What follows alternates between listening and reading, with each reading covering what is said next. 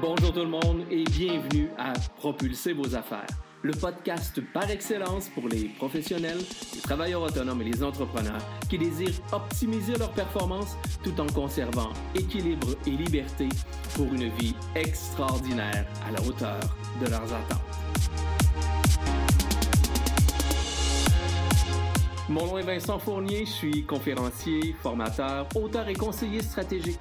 À chaque épisode, je vous présente une personne inspirante, un concept, un conseil ou une stratégie pour vous aider à améliorer vos résultats, atteindre vos objectifs, développer votre business et déployer votre potentiel pour un plus grand sentiment de fierté et de réussite. Sans plus tarder, passons tout de suite à l'épisode d'aujourd'hui.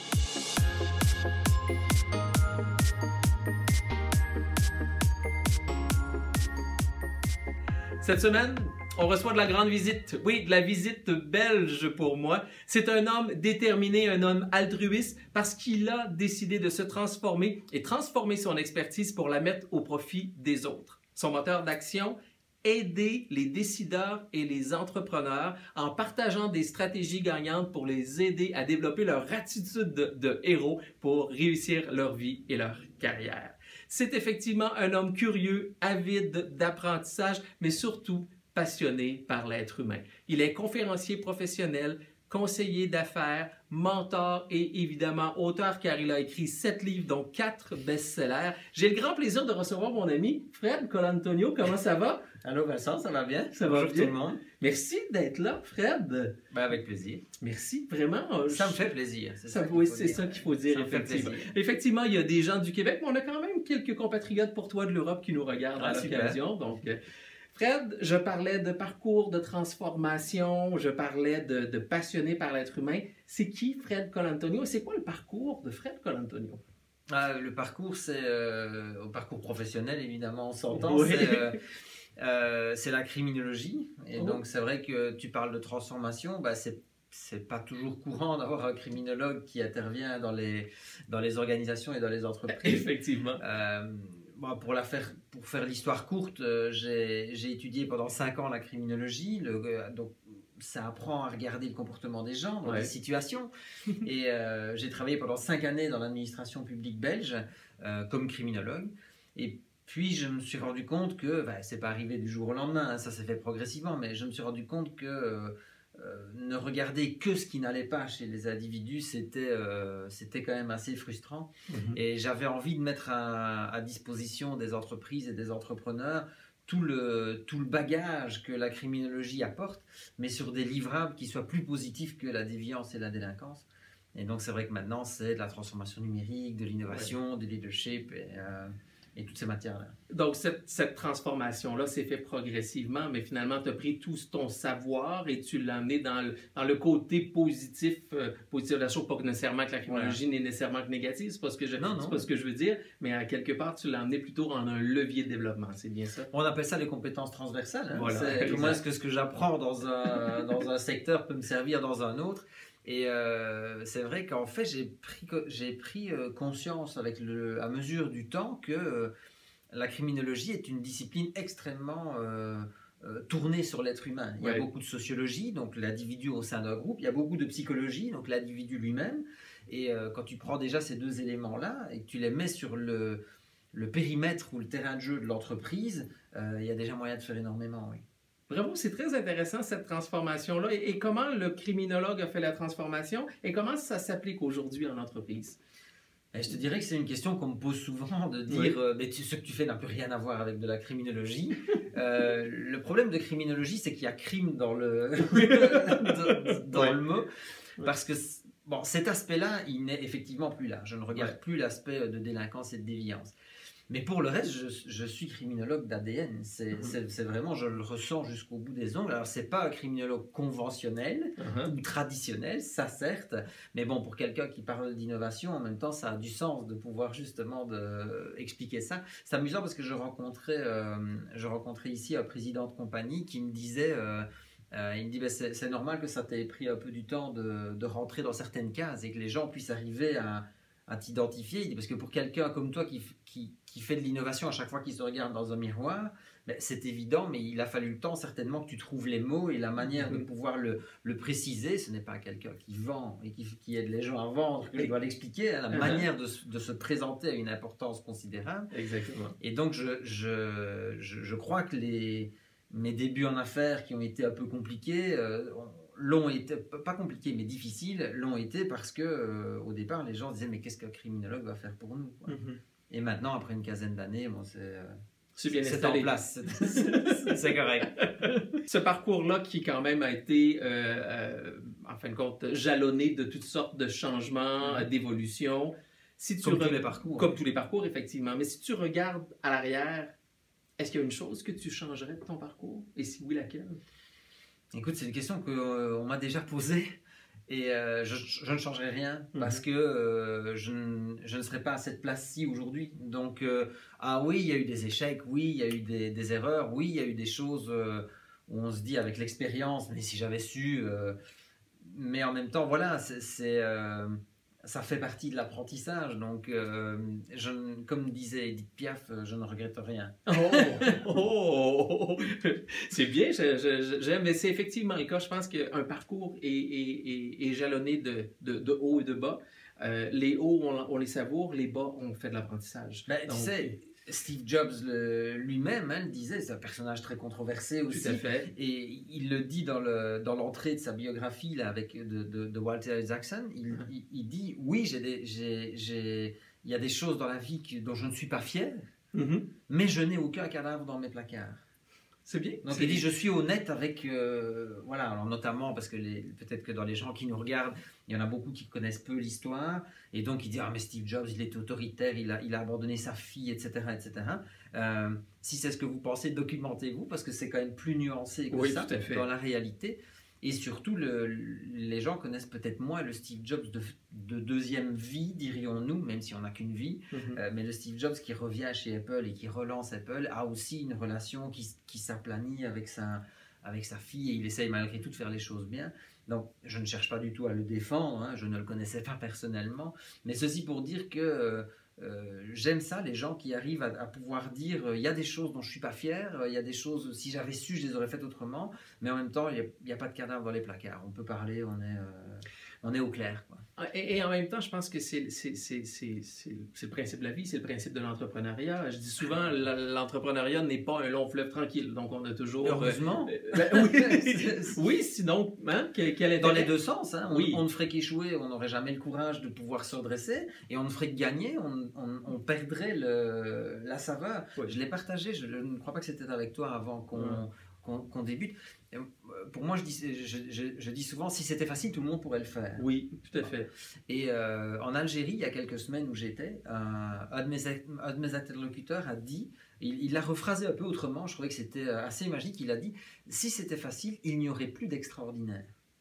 Il n'y aurait plus d'exceptionnel. Et donc chacun à notre niveau, ben, l'espèce de magie là qu'on peut arriver à mettre dans notre trajectoire. Là, alors oui, moi j'ai changé de carrière, mais on, on est combien à le faire aujourd'hui Tu vois, d'avoir une formation initiale et puis après de, de réinterpréter notre métier ou alors de changer complètement de voie. Moi j'ai l'impression de ne pas avoir changé de voie. Tu vois, je suis toujours criminologue d'ADN.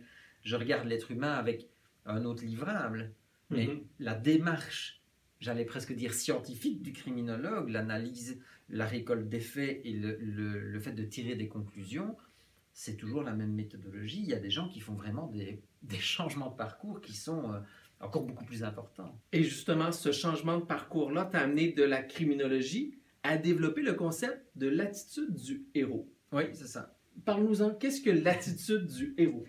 Mais oh, ce que j'ai remarqué en entreprenant moi-même et en étant euh, baigné dans les organisations, Mhm. c'est que euh, ben, souvent les gens délèguent un peu la responsabilité Mhm. de euh, ce qui se passe dans leur vie. Et c'est ce qu'on appelle en psychologie la diffusion de responsabilité. Ah oui, Donc on sait que euh, des expériences de psychologie sociale ont été menées. On sait que si vous mettez une personne à un arrêt d'autobus et que sur le trottoir d'en face, vous avez quelqu'un par exemple qui tombe, le temps de réaction de la personne sera très rapide. Oui. Euh, de l'ordre de 2 à 3 secondes. J'ai plus les chiffres en tête, euh, excusez-moi, mais vous pourrez Le- trouver le- ce genre le- d'expérience. le- mais le principe est intéressant. L'idée est Oui. Par contre, il suffit que nous soyons deux ou trois au même arrêt d'autobus et que la même personne tombe pour que le premier réflexe ne soit pas de je dois y aller parce qu'il n'y a personne d'autre, donc c'est moi qui suis responsable. Le premier réflexe va être de qui y va. Ah, c'est intéressant. Et donc tu as une, ce qu'on appelle une latence, il y a un délai dans la prise de décision parce que simplement, comme je ne suis pas tout seul, ben, euh, peut-être que quelqu'un d'autre va y aller. Et dans les organisations, c'est systématique tu as toujours quelqu'un dans la réunion qui va dire bon ben, qui va qui va animer la réunion. Dans le pire des cas quand elle n'a pas, été organisée c'est ça c'est qui va animer la réunion. Euh, et, puis alors après, pour les prises de décision, c'est très souvent comme ça. On a tendance à se regarder. Quand on a des personnes de même euh, niveau de, responsabilité, quand on a un comité de direction, par exemple, un conseil de management, et que vous avez des cadres autour de vous, des gestionnaires, comme vous dites ici à Québec, ben, on a un peu tendance à se regarder. Est-ce qu'on y va Est-ce qu'on n'y va pas? Bon, tu vois Donc ça, ça a été un des éléments. Je me suis dit, mais moi j'ai quelque chose à apporter là-dessus sur de la responsabilisation. Un autre élément qui intervient très souvent, j'en parle dans mon dernier livre, c'est le, les biais de perception. Mhm. Un biais de perception, donc c'est les biais cognitifs, c'est la manière dont notre cerveau nous piège. Un biais de perception qui est, qui est très courant, c'est le biais qu'on appelle l'effet de groupe. Mhm. C'est-à-dire que nous prenons tous ensemble une décision qu'aucun d'entre nous individuellement n'aurait acceptée, ou n'aurait prise, ou n'aurait tolérée. Et donc, avec tout ce bagage qui était psychologique et sociologie, bon, criminologie, euh, je suis arrivé dans les organisations et j'ai parfois fait des constats qui, moi, me semblaient assez naturels. Mhm. Alors, pas parce que je suis quelqu'un euh, qui, sort du rang, n'importe qui, qui, a la formation de criminologue voit les choses comme ça. Sauf que les gens de l'entreprise qui ont souvent une autre formation, peut-être plus commerciale, peut-être plus de gestion ou autre, mais euh, avaient comme pas ces, cette, cette, paire de lunettes-là pour regarder la réalité. Tu vois Donc, moi, je suis venu très naïvement avec quelque chose où où, je pensais qu'on on voyait tous les choses de la même manière. Et puis quand j'ai commencé à donner mon, mon retour, on disait, tiens, là-dedans, comment ça se fait que, et pourquoi est-ce que vous avez fonctionné comme ça? On m'a dit, bah, c'est intéressant la question que tu poses, on s'était jamais demandé ça. Bon. Et ce qui a amené à l'attitude des héros, c'est finalement que je me suis dit, mais si je veux que ça, ça fonctionne pour les, les groupes et accompagner les équipes, je dois travailler sur la responsabilisation individuelle. Tout à fait. Les gens doivent se rendre compte qu'ils doivent devenir l'acteur principal du, changement qu'ils veulent amener. Et la personne qui tient le rôle principal dans une histoire, c'est la définition de base du héros. Et, ce héros-là, pour qu'il il, se mette en mouvement, pour qu'il puisse, euh, qu'il puisse se responsabiliser, oui. Euh, ben évidemment, tu développes plusieurs stratégies gagnantes, mais, mais avant d'avoir ces stratégies gagnantes-là qu'on va parler tout de suite après, ta quête à toi, ta mission à travers cette attitude de héros-là ou d'inculquer, tu, tu, tu, tu, la décris comment cette mission-là auprès des, des, organisations, des décideurs ou des entrepreneurs? Euh, alors, il y, a, bon, il y, a, plusieurs choses, évidemment, c'est une, une, grosse question. Hein, parce que là, potentiellement, c'est la mission de vie, c'est pourquoi est-ce qu'on est là, donc ça touche à beaucoup de choses. Euh, j'ai eu la chance de pouvoir le, approcher le sujet sur euh, un de mes livres qui parle de la signification, donc le sens qu'on veut donner à notre trajectoire. Et moi, je te dirais que bon, il y a plusieurs éléments. Le, premier élément, c'est que euh, je voyage beaucoup, ce qui me permet de ramener dans les organisations des, j'appelle ça des raccourcis d'expérience. Tu vois? Intéressant. Et donc, beaucoup d'interlocuteurs avec qui je travaille, euh, je sais qu'ils viennent chercher ça en disant Fred, voilà, il a euh, j'ai pas du tout une vue de la cartographie mondiale de ce qui se fait, mais rencontrant des gens euh, au, Québec, rencontrant des gens en Afrique du Nord, rencontrant des gens en Europe francophone, beaucoup, ben, j'arrive souvent avec des, idées, euh, des idées fraîches, des trucs que d'autres ont déjà fait, ou en disant, ben, regardez, là-bas, il fonctionne comme ça, voilà, pour le moment, les tendances, on va plus vers là. Et donc ça, cette notion de j'apporte des raccourcis d'expérience, c'est devenu quelque chose que, qui, qui, me tient à cœur. Un moteur d'action. Euh, c'est devenu un, de mes moteurs d'action. Le deuxième, il y en a trois principaux. Euh, le, le, deuxième moteur d'action, euh, c'est la notion de, transmission. un auteur belge parle dans, un de ses, dans un de ses livres, il parle des, des passeurs d'expérience. Oui. Et il dit, plutôt que des gens qui enseignent une théorie, aujourd'hui, les, gens dans les entreprises ont besoin de passeurs d'expérience.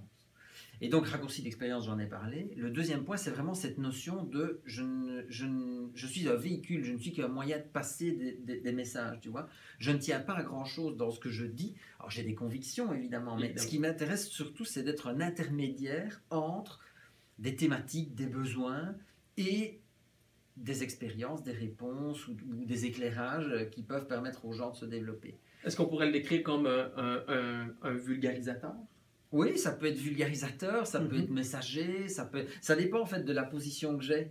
Si j'interviens comme euh, dans des consultations ou comme conseiller en entreprise, là c'est la position euh, euh, plutôt de vulgarisateur. si c'est en conférence, souvent c'est messager. Tu vois, c'est pas, pas, tout à fait la même chose. Ça dépend du contexte, ça, dépend de l'environnement. un peu. Mhm. Et le dernier élément que j'ai compris plus récemment, c'est que j'adore utiliser ce que, les chemins que moi j'ai déjà empruntés pour, euh, pour permettre à d'autres de, de, s'y engouffrer. Ouais. Et donc, euh, on en avait parlé, j'ai lancé, j'ai officialisé il y a peu en Belgique une, une maison d'édition. Et donc, lancer une maison d'édition en 2018, c'est quand même. Euh, j'ai fait beaucoup de transformations numériques, de stratégie digitale. Donc, en Belgique, c'est comme un peu, tu vois, de dire ben voilà, un homme du digital qui lance une maison d'édition pour imprimer des livres en papier en 2018. C'est possible, ça, excusez-moi. Euh, mais ce qui m'anime vraiment là-dedans, c'est de permettre de. C'est de mettre à disposition toute euh, l'expérience que moi j'ai pu acquérir mhm. euh, avec les, sept livres que j'ai que j'ai pu publier, dont les quatre derniers dans ma propre maison d'édition, mais où il y avait que moi. ce qui m'intéresse maintenant, c'est de dire à d'autres, ok, venez, vous, avez quelque chose à raconter, vous avez une voix, vous avez un message, là, je vais vous aider à le, à le faire passer. Donc, si je résume, trois moteurs d'action, le raccourci de, de, des expériences, autant que possible, le messager de l'expérience, et paver le chemin, finalement, pour que d'autres puissent suivre tes traces. Bon, ben, qui, puissent surtout créer leur propre route. Oui, c'est ça. Ça m'intéresse pas d'avoir des gens qui, qui, deviennent comme moi. Euh, tu vois, non, mais, donc, euh, dans le sens d'ouvrir le chemin pour que les gens fassent leur propre voilà, C'est ça. C'est ouvrir une voie en leur mhm. disant regardez, il y a des choses qui sont possibles.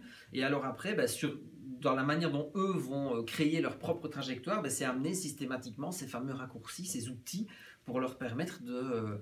que ce soit. Alors, en entreprise, c'est énormément d'innovation pour le moment. Donc, pour pouvoir euh, innover, pour pouvoir euh, profiter de la transformation numérique ou pour pouvoir utiliser les réseaux sociaux, pour pouvoir euh, prendre la parole en public, pour pouvoir écrire un livre. Enfin voilà, il y, a beaucoup de choses. Quand on est passionné, évidemment, on... c'est, je pense que vous l'avez constaté à la maison. Je pense que la passion, la passion est, très présente chez toi. On la sent. Il faut pas parler de comptabilité. Faut, faut pas parler de, Il faut plus parler de droit parce qu'en criminologie, il y en avait beaucoup. Oui. J'ai plus du tout suivi ces matières-là. J'ai peu d'affinité avec tous ces aspects-là. Mais quand il s'agit de euh, d'aider les gens à donner le meilleur d'eux-mêmes, ça, ça me, ça me parle. Justement, à aider les gens à donner le meilleur d'eux-mêmes, tu le fais dans trois continents. On l'a dit tout à l'heure, ici euh, en, Amérique, donc au Québec, évidemment dans l'Europe francophone et euh, en Afrique francophone, évidemment aussi.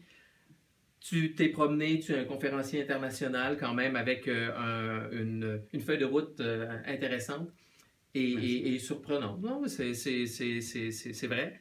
Est-ce qu'aujourd'hui, on a encore des rêves? Est-ce que Fred Colantonio a encore des rêves qui ne sont pas réalisés? Heureusement. ben, c'est bien. Un seul, un seul rêve qui, comme ça, sans nécessairement euh, euh, dévoiler ton jardin secret, est-ce qu'il y a un rêve quelconque que tu dis ça vraiment, ça me tient à cœur?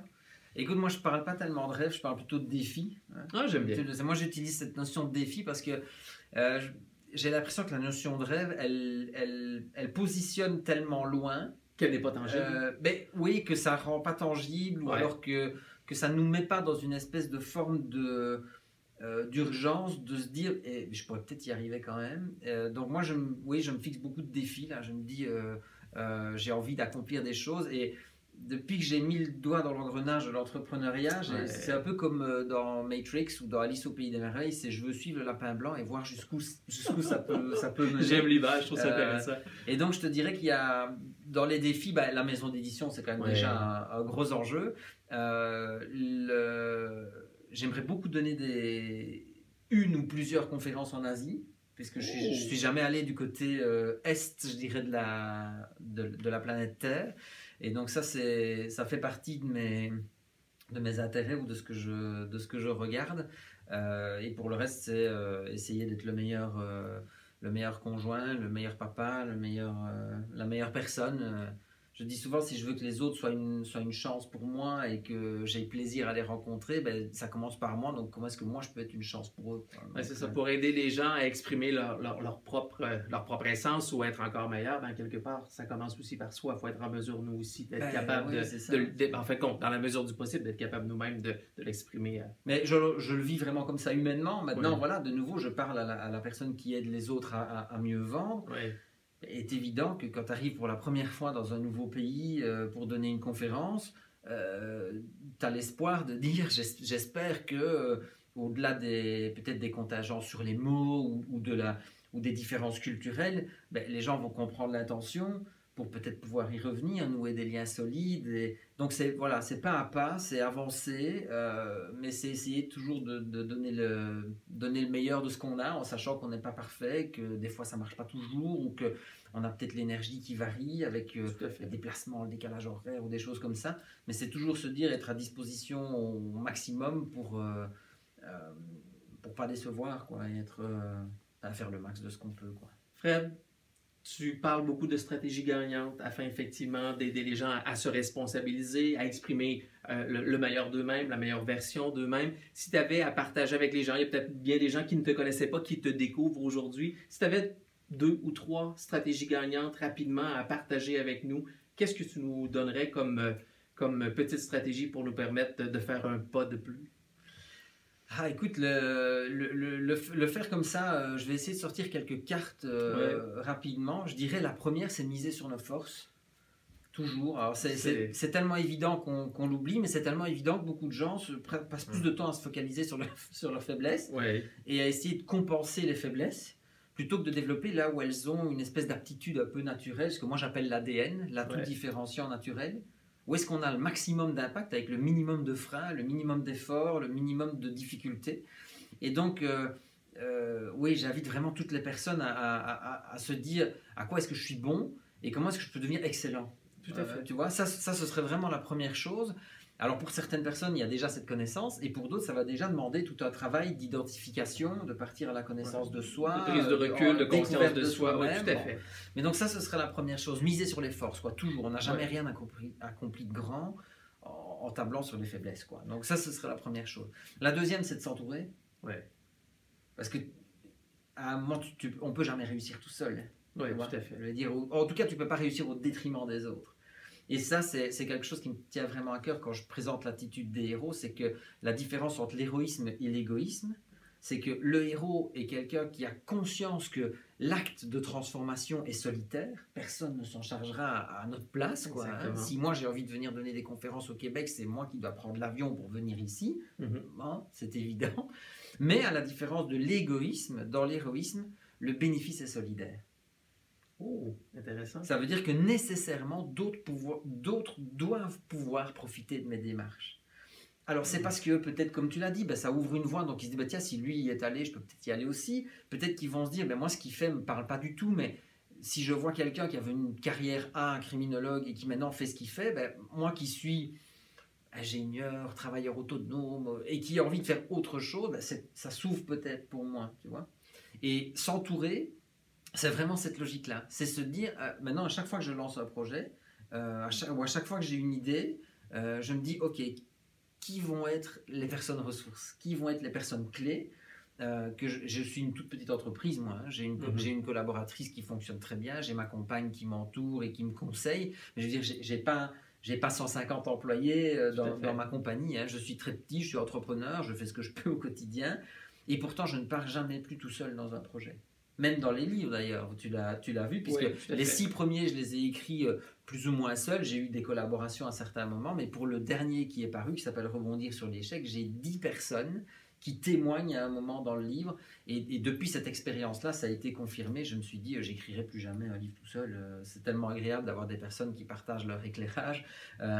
Et donc cette deuxième notion de, de, de partir accompagné, de, de, y aller en étant entouré, c'est vraiment fondamental. Tu me permets juste de, résumer parce que vraiment, ça, je trouve que cette, cette analogie-là ou cette, en fin de compte, cette phrase-là que tu as dit est, est, très très riche où tu disais la différence entre l'héroïsme et l'égoïsme. Oui. C'est que finalement, l'héroïsme, c'est tout, tout ça est fait à partir de soi, mais c'est solidaire, donc c'est au profit des autres. On, on- on prend, on prend compte des autres. Ouais, On prend compte des autres. Parce que sinon, si tu restes sur la notion de base de, de la définition première du héros, où tu dis personne qui a le rôle principal dans une histoire, ben, tu pourrais te dire je fais ce qui est dans mes intérêts, tant pis pour les autres. Ouais. Mais ça, ça ne marche pas. On est dans une économie aujourd'hui, on est, on, est, on est à une situation dans le monde où on, on ne peut plus réussir au détriment des autres. On doit faire attention à.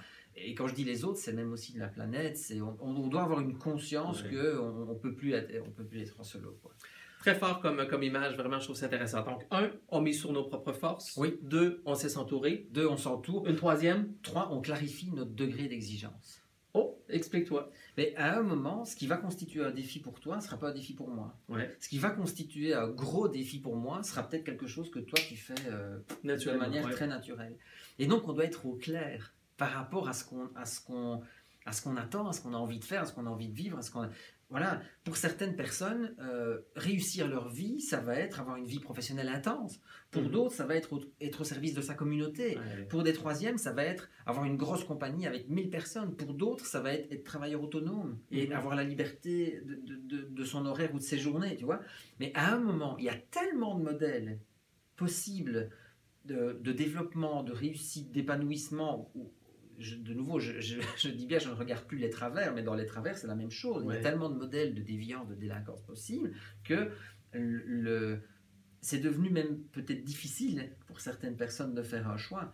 Et donc, si elles, si elles partent d'elles-mêmes, si elles si elles s'entourent pour y arriver, ben, le chaînon manquant, c'est de pouvoir dire qu'est-ce que je veux faire, où est-ce que je veux aller, à quoi est-ce que je veux arriver, euh, quel sens est-ce que je veux donner à ma, à ma trajectoire? Et ça, c'est vraiment la, la clarification des exigences. Tu vois, moi, je traduis souvent, et, et- et- et je- en fait, j'ai un peu le, le même point que toi, mais je le traduis souvent Oui. sur la, la jauge des attentes. Donc, Ah de oui. prendre le temps de bien jauger nos attentes, parce que pour moi, cette jauge-là, elle est tout simplement la seule qui nous permet de dire est-ce que je suis satisfait ou insatisfait? C'est pas le résultat, parce que le résultat pour toi et pour moi peut être ici, mais si mes attentes sont là, moi je serai insatisfait. Et si toi tes attentes sont là, toi tu seras satisfait. Ouais, Donc cette ça. jauge des attentes-là, pour moi, elle est très importante. Et j'en parle énormément en vente, en service à la clientèle, en stratégie d'affaires. Ben oui. Donc, c'est, c'est, on a exactement le même point. Donc, miser sur ses forces, partir de soi, savoir s'entourer et tu mentionnais, j'aime bien ton Oui, clarifier les exigences. clarifier ses exigences Mais tu à ce niveau-là.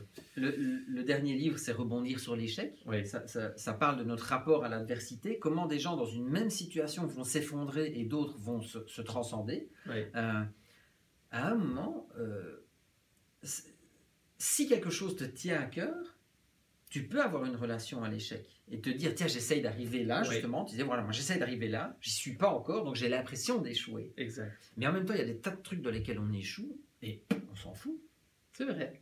C'est totalement vrai. Parce que ça n'a pas d'enjeu. Parce qu'il n'y a pas d'exigence par rapport à ça. Moi, un, de mes, un de mes grands, euh, puisque je parlais de partir accompagné, d'être Ouais. entouré, ben, un, de mes grands mentors en affaires, un de mes grands amis, euh, c'est un golfeur. Il a commencé le golf il n'y a pas très très longtemps. C'est pas un golfeur euh, Ouais. professionnel, non, mais il, il a trouvé beaucoup de, de, spiri- de spiritualité dans ce, dans ce sport. sport, ouais. Et je lui ai, je lui ai posé la question, je lui ai dit, mais écoute, moi, ça me passe mais complètement à côté. Et euh, on est arrivé à discuter de ça, et lui, il me disait, mais moi, j'ai envie de progresser au golf parce que ça me tient à cœur. Ouais. Et je lui dis, mais moi, c'est marrant parce que, enfin, c'est amusant, parce que ça, ça me. ça me- C'est c'est comme ça me parle même pas, tu vois. Alors, il m'a je lui ai demandé de m'emmener à une session, parce que partir de soi, c'est aussi pouvoir se mettre parfois en inconfort ou, ou, ou accepter d'avoir les. C'était pas vraiment inconfortable ici, hein, mais c'est c'est en tout cas être ouvert sur le monde. Donc je lui ai dit est-ce que tu, tu, tu m'accompagnerais euh, tu- Je pourrais venir avec toi et on ferait une, un parcours de golf ensemble? Il m'a dit oui. Et donc j'ai compris ce qu'il pouvait y trouver. Tu vois ça ne reste pas dans mes standards à moi, ça ne, ça m'a pas donné envie, mais je me dis ok, je vois ce qu'il ce y trouve. Euh, et cette notion vraiment de euh, euh, je dois clarifier mes exigences parce que si ça me tient à cœur, j'au- j'aurai à cœur de réussir. Et si ça ne me tient pas à cœur, ben, c'est pas grave si je rate. C'est quand même important dans notre humanité. On est dans une société où on nous véhicule des, des images fausses de la réussite. Oui, des gens qui réussissent tout. Moi, je dis- souvent, c'est les marchands de bonheur. Quoi. On est riche, on a, on a trois enfants, on a trouvé l'amour, on, on a la grosse maison. Pour moi, la réussite, c'est pas ça. Mhm. Et c'est, en tout cas, si, on- si quelqu'un cherche à avoir, si quand vous nous regardez, vous, vous cherchez tout ça, ben, vos critères seront très élevés. Moi, il y, a des, il y a des critères qui ne m'intéressent pas là-dedans. Tu viens de m'amener sur un point intéressant en disant pour moi, c'est pas ça le, le- le- le bonheur ou la réussite. Oui. En terminant, si tu avais à me dire, c'est quoi pour toi justement la réussite et le succès? Tu me décrirais ça de quelle façon? Alors c'est très variable parce que ça dépend évidemment de, de- de chacun, mais pour moi, c'est vraiment c'est vivre une vie à la hauteur de nos aspirations. Mhm. C'est euh, voilà, qu'est-ce qu'est-ce que je vais vouloir mettre dans mon euh, on, parle parfois de tableau de bord. hein, c'est, voilà, qu'est-ce que je veux mettre dans mon tableau de bord? Qu'est-ce que je veux avoir vécu? Euh, euh, c'est, c'est Jeff Bezos hein, qui disait que à, à l'âge, il s'imaginait à l'âge de 80 ans sur sa véranda, euh, assis sur sa chaise, en, en- en regardant sa vie et en disant bah tiens finalement qu'est-ce, qu'est-ce que j'ai fait de ma vie? Qu'est-ce que j'ai mis dedans? Exactement. c'est pour ça qu'il a embarqué dans l'aventure Amazon en 94. Euh, et quand j'ai quand j'ai lu ce- cette image-là, je me dis mais finalement, moi, ce que je veux pour ma vie, c'est la c'est c'est euh, c'est avoir un, un panier que je remplis d'expériences. euh, de, de- de toutes sortes, de toute nature, pour avoir testé le maximum de choses, avoir fait le, le maximum de rencontres et d'expérimentations. Et ça, ça correspond à mes aspirations. Moi, Ce que je dis souvent, vaut mieux avoir des remords que des regrets. Hmm? Parce que quand lorsqu'on Bah oui, a des regrets, c'est parce qu'on n'est pas passé à l'action. Tandis que si on a des remords, c'est qu'on est passé à l'action. Peut-être qu'on a fait une bourde, peut-être que ça n'a pas très très bien été, mais au moins on aura essayé. Fred, on pourrait discuter, fait. oui, on l'aura fait. On pourrait discuter pendant des heures encore, mais vraiment, c'est un plaisir de t'avoir euh, ici. Si Merci les, euh, oui, de nous regarder aussi. si les gens veulent te rejoindre, veulent communiquer avec toi, quel est le meilleur moyen de communication privilégié? Alors, je dirais qu'il y en a deux. Il y a, ils peuvent me retrouver sur. euh, il y a mon site web fredcolantonio.com et tous les réseaux sociaux Facebook, LinkedIn, Twitter, euh, Instagram. Euh, et alors, il y a pour euh, ceux que les livres intéresseraient, il y a la maison d'édition de l'Attitude des héros pour mes livres en Europe. Euh, et alors, pour le Québec, il y en a trois qui sont disponibles ici au Québec. Ouais. sont publiés chez un éditeur québécois qui s'appelle le Dauphin Blanc. Et là, vous pouvez retrouver sur leur, sur leur site web euh, trois de mes livres. Fred, merci mon cher. Merci Vincent, merci à vous. Merci à vous et on vous donne rendez-vous pour une prochaine, prochaine émission de Propulser vos affaires. Merci d'avoir été là et si vous avez aimé, partagez. Bonne journée. Bye. Voilà, c'est déjà tout pour aujourd'hui. Merci de votre écoute et j'espère sincèrement que vous y avez trouvé de la valeur. Si c'est le cas, je vous invite à partager cet épisode sur les réseaux sociaux de votre choix et à me laisser un commentaire. C'est toujours un grand plaisir de vous lire. Pour mieux me connaître et en savoir davantage sur mes services, je vous invite à visiter mon site internet à vincentfournier.ca ou encore venez me rejoindre sur mes différents médias sociaux Facebook, Instagram, YouTube, Twitter ou encore LinkedIn. En terminant, n'oubliez pas de vous abonner au podcast afin de ne rien manquer des prochains épisodes. À nouveau, merci et je vous dis ciao et à très bientôt.